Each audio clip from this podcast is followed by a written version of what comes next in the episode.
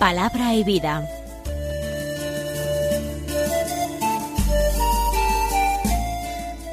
Con el padre Manuel Horta, desde Sevilla.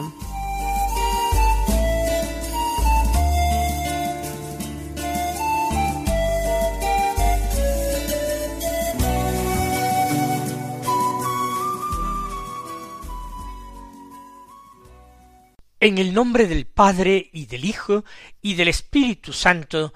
Amén. Alabados sean Jesús y María.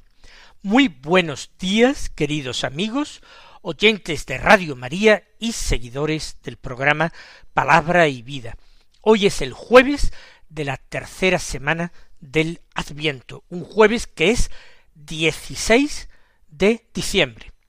Esto quiere decir que es el último día de la primera parte del Adviento. Nos disponemos a vivir la última semana, del 17 al 24, una semana que tendrá lecturas de la palabra de Dios propias para cada día y que tendrá también oraciones de la misa propias para cada día. Cada día, a partir de mañana, tiene su especificidad litúrgica y espiritual, del 17 al 24. Hoy, al igual que hacíamos ayer, vamos a comenzar por la escucha y la meditación del Evangelio de la Misa. Es de San Lucas capítulo 7 versículos 24 al 30, que dicen así. Cuando se marcharon los mensajeros de Juan, Jesús se puso a hablar a la gente acerca de Juan. ¿Qué salisteis a contemplar en el desierto? ¿Una caña sacudida por el viento? Pues ¿qué salisteis a ver? ¿Un hombre vestido con ropas finas?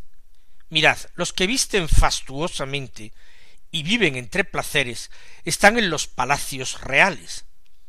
Entonces, ¿qué salisteis a ver? ¿Un profeta? Sí, os digo, y más que profeta. Este es de quien está escrito, yo envío mi mensajero delante de ti, el cual preparará tu camino ante ti. Porque os digo, entre los nacidos de mujer no hay nadie mayor que Juan, aunque el más pequeño en el reino de Dios es mayor que él.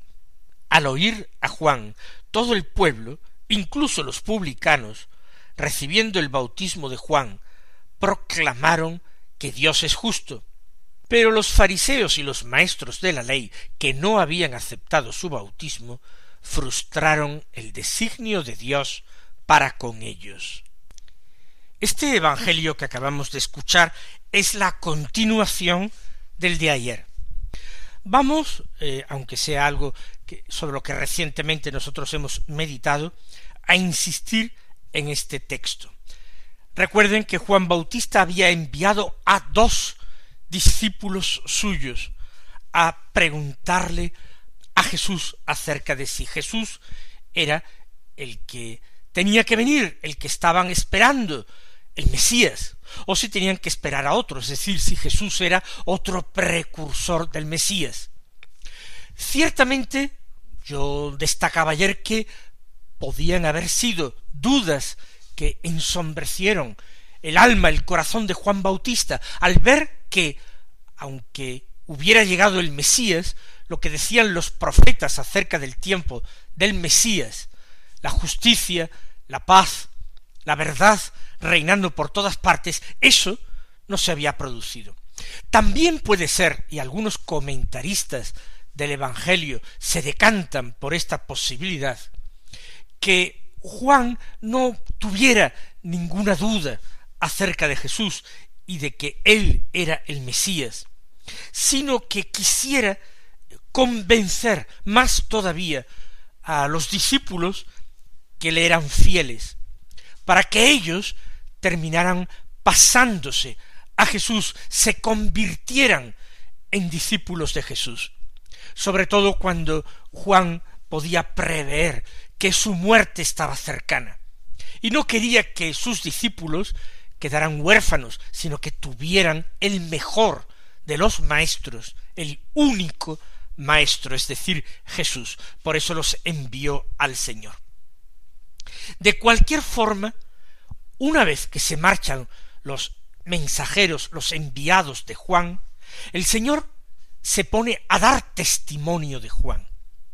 Hasta ese momento era Juan el que había dado testimonio de Jesús, el que había dicho a las gentes que ya estaba en medio de ellos uno al que él no era digno de desatar la correa de sus sandalias, alguien que no les bautizaría con agua, como el mismo Juan, sino alguien que les bautizaría con Espíritu Santo y fuego, que ya en medio de ellos estaba el Mesías prometido a Israel, y que por tanto, para acogerlo, había que convertirse, había que cambiar el corazón, había que enderezar y enmendar la vida. Si no, si no se producía esta conversión, el Mesías iba a pasar desapercibido para algunos, no iba a ser aceptado para algunos, porque sólo los que son dóciles a la voluntad de Dios, solamente los que escuchan con atención a Dios, son capaces de entender que Jesús es el Mesías prometido y el Salvador de los hombres. Juan ha dado testimonio de Jesús abundantemente. Y ahora, cuando la estrella de Juan declina, cuando la muerte de Juan se aproxima, Jesús da testimonio de Juan y ayuda a entender a las gentes cuál era, cuál había sido el papel de Juan. ¿Qué salisteis a contemplar en el desierto? ¿Una caña sacudida por el viento? Yo les explicaba el domingo pasado qué significaba esta imagen que Jesús utiliza. La caña sacudida por el viento es una caña que se dobla, que se inclina, que cambia de orientación según los vientos que soplan. Ella no quiere quebrarse y por eso se pone al compás del viento. Estamos hablando de hombres, de personas que no tienen criterios propios, que aceptan los criterios de los demás, particularmente de los poderosos, sea quienes sean los que detenten el poder, ya sean buenos o malos. Son las personas que quieren ser sobre todo, con una expresión actual, políticamente correctas, no apartarse del pensar, del hablar, del sentir del común de las gentes, de lo socialmente aceptado. No, ellos no fueron al desierto a ver a un hombre así, al contrario, un hombre que rompía con todos los convencionalismos, que hablaba como no hablaba nadie, no hablaba ningún rabino, ningún doctor de la ley, ningún sacerdote del templo. No, al desierto no salisteis a ver una caña sacudida por el viento. Entonces, ¿a quién fuisteis a ver? ¿A un hombre vestidos con ropas finas, fastuosas, un hombre elegante, un árbitro de la elegancia? No, las personas así, que son brillantes, que les gusta ser admiradas, los ídolos de las masas, hoy día los ídolos que son del mundo, del espectáculo, de la música, del deporte, esos no son buscados en el desierto entre tanta austeridad. Esos, dice Jesús, están en los palacios, entre los placeres de la vida, personas que creen que han triunfado, que son triunfadores porque los demás los admiran y porque pueden pagarse todo tipo de caprichos, lujos, placeres, gustos. Al desierto no se va a buscar un hombre así.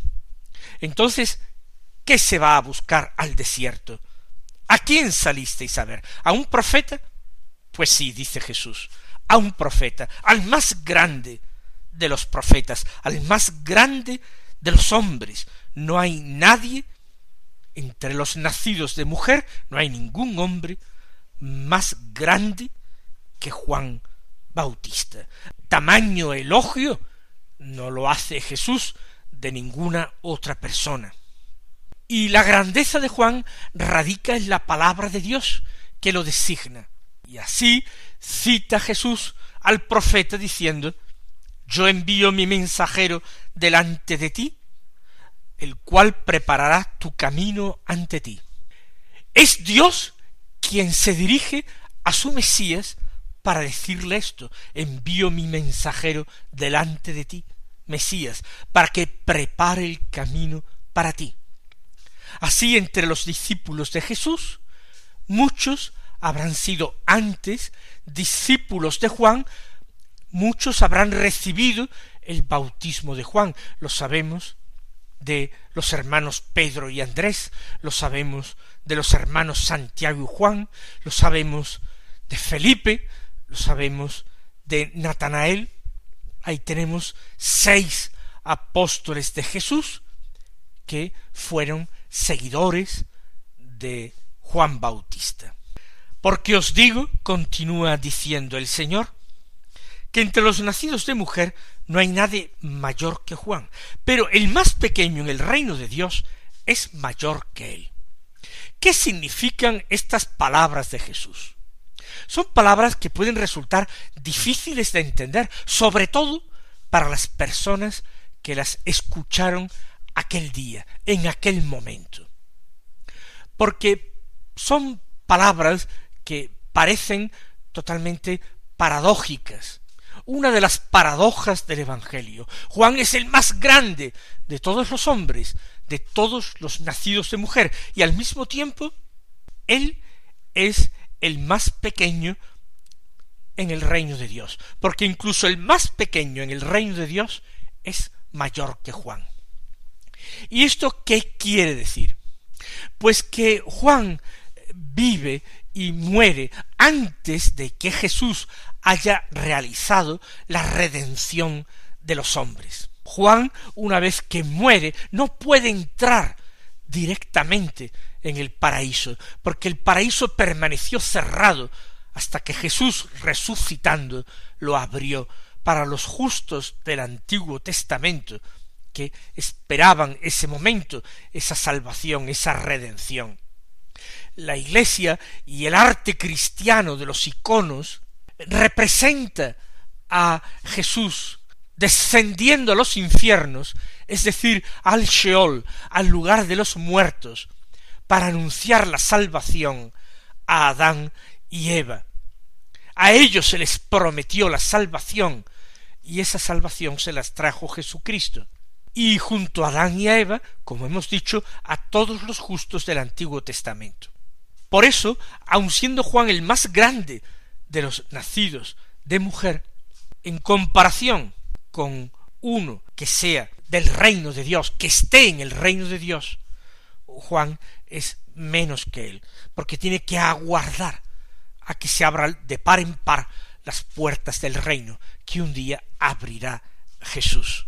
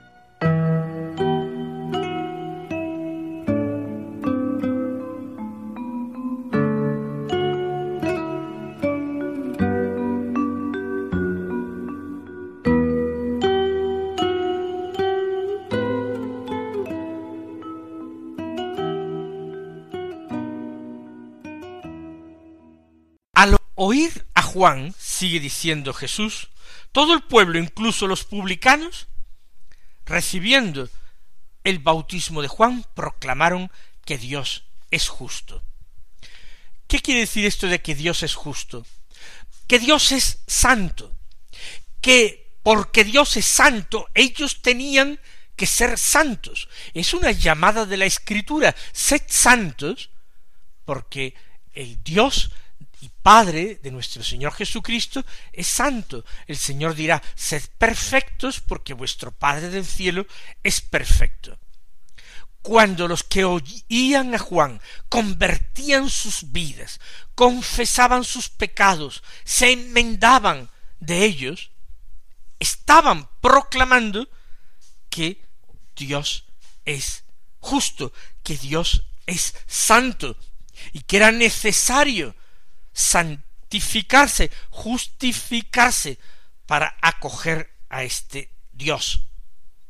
Esto lo hicieron hasta los publicanos, los publicanos que eran pecadores públicos, que incurrían en el pecado de usura, que vivían de espaldas a la práctica religiosa de Israel, a la práctica de la sinagoga, entre otras cosas porque ellos no eran admitidos en la sinagoga. Sin embargo, dice el Señor, los fariseos y los maestros de la ley, que no habían aceptado su bautismo, frustraron el designio de Dios para con ellos. Los fariseos y maestros de la ley, los escribas, los doctores, las personas entendidas en religión, las personas piadosas, que tenían todo a su favor para entender ese mensaje religioso que les transmitía Juan. Esas llamadas de Juan a la conversión, a vivir en la justicia, a enmendarse de los pecados, esas llamadas las podían encontrar los doctores de la ley, en los profetas, en la Sagrada Escritura. Dios había exhortado durante siglos al pueblo a esta conversión. No era un mensaje nuevo en el sentido de contradictorio con el mensaje de los profetas anteriores.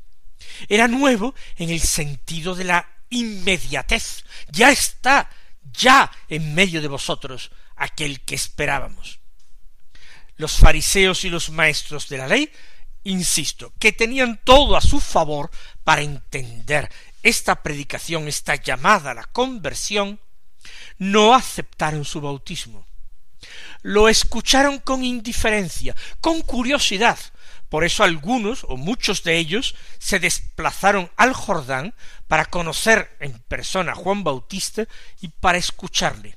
Pero a continuación para despreciarle, para juzgarle interna y externamente, diciendo tiene un demonio. Vino Juan, que ni comía ni bebía, ayunaba tremendamente, y dijisteis tiene un espíritu, un mal espíritu. No se convirtieron, rechazaron ese mensaje, esa palabra a través de la cual el Señor Dios los llamaba. Frustraron dice Jesús, el designio de Dios para con ellos. ¿Y cuál era el designio de Dios para con ellos? ¿Cuál era la voluntad de Dios para con ellos? La voluntad de Dios para ellos era una voluntad de salvación. Dios no quería excluir a nadie de esa salvación que ofrecía a través de Jesús. La voluntad de Dios, nos dice San Pablo, es que todos los hombres se salven y lleguen al conocimiento de la verdad. O lo que es lo mismo, que todos los hombres se salven aceptando la verdad que es Cristo, camino, verdad y vida. Que todos los hombres acepten la salvación de su Hijo único Jesucristo, que ha sido enviado por Dios al mundo. De tal manera Dios amaba al mundo, que envió a su Hijo único en una carne como la nuestra, para entregar su vida, para morir en la cruz, para expiar nuestros propios pecados. Pero de esos pecados había que arrepentirse. No basta solo el arrepentimiento, es preciso el arrepentimiento que aplique los méritos infinitos de la pasión, muerte y resurrección de Cristo. Pero la conversión, el arrepentimiento es el camino ineludible, es el modo absolutamente imprescindible para poder acoger la redención, para poder beneficiarse de la eh, redención, de la salvación de Cristo. Así pues, hubo publicanos que a pesar de no haber llevado una vida ejemplar, antes al contrario una vida pecadora o muy pecadora, sin embargo, aceptaron la llamada de Dios, se sintieron interpelados y se prepararon con esa conversión que les permitió ser salvados por Dios, justificados por Dios, redimidos por Cristo. Mientras que aquellos hombres que tenían en sus conciencias seguramente menos pecados, al menos pecados menos evidentes, ellos no quisieron aceptar la llamada de Dios, no la reconocieron o reconociéndola, la negaron culpablemente, rechazaron la salvación que Dios les ofrecía en su Mesías, terminaron pidiendo la muerte del Mesías, porque iba en contra de sus intereses materiales. La predicación del Mesías ponía al descubierto y denunciaba la codicia de ellos, la ambición sin límites de ellos que sojuzgaban y oprimían al pueblo sencillo, la, eh, la soberbia que les llenaba de una manera verdaderamente diabólica, porque terminaban sustituyendo en la religiosidad de las gentes, terminaban sustituyendo al mismo Dios e imponiéndoles preceptos humanos que ellos mismos habían elaborado. Mis queridos hermanos, ante esta predicación de Jesús que hemos escuchado en el Evangelio de hoy, vamos a pedir nosotros ferviente e insistentemente gracias para escucharle cada día, para coger esa palabra que cada día se derrama sobre nosotros como lluvia fecunda, para abrirnos a la salvación de Dios, para, reconociendo nuestros pecados, poder bendecir al Dios que nos justifica. Que el Señor os colme de bendiciones y hasta mañana si Dios quiere.